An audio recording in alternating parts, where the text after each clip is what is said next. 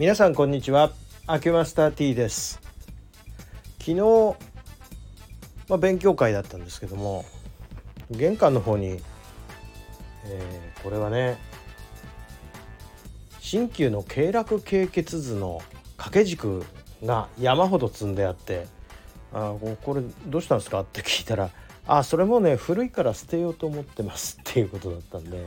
「あ欲しかったら持ってっていいですよ」って言われて「えそうですか？じゃあちょっと拝見して良さそうなの持って帰ります」って言ったらまあ勉強会の仲間みんな来まして「うーん私も私も私も」ってみんな見てね結構でかくて持ち帰るの大変だったんですが2本ほどいただいてまいりました。横向きと前向きですね。後ろ向きもあったらよかったけどさすがにでかくて3つ持ってくるのはちょっと断念しました。で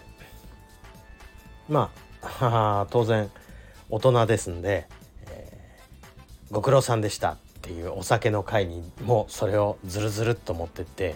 あお店の方に「これすいませんけどもちょっとこれ置き場所困るんですけどここ置いといていいですか?」って言って飲んで帰ってこう持ってきて今日改めてねちょっと広げてみましたそうしましたら何これなんか中国風だったねっていうのは分かってですね。何が中国風かっていうとまずあれ？漢字がなんか見慣れない漢字だなと。この漢字もしかして日本の漢字じゃないねっていう。よく見たら上海医学院って書いてあってああーこれ中国風だったわっていうことで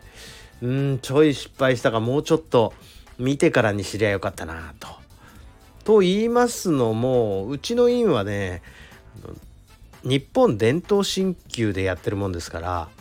その中国風を持ってくるとなんかあ雰囲気違っちゃうんですね。でもまあしょうがない。まああの掛け軸で立派な想定のものなんでまあ、ね、ゆくゆくどっかに飾ろうかなという気はするんですがちょっとまずったなと。ね。えっ、と普通に見たらちょっと内臓とか出てて気色悪みたいな感じがするとは思うんですが一応うちも何、えー、て言うかまあ、医療機関の端くれの端くれなんで一応こういうの掲げといてもおかしくはないわけでございます。なわけでまあ買えば結構な値段すると思うんですよこういうものっていうのは。ただまあだいぶ古い感じはします。やっぱり最新の医療にしないといけないし実は世界会議で壺の場所変わってたりして名前も変わってるところもあるとは思いますけれどもまあまあいいかと。まあ、今の企画に合わなくても昔風でもいいだろうということでうーん背面図も欲しかった。余計なあ欲を書いちゃいけません。ただでもらってきたもんですからね。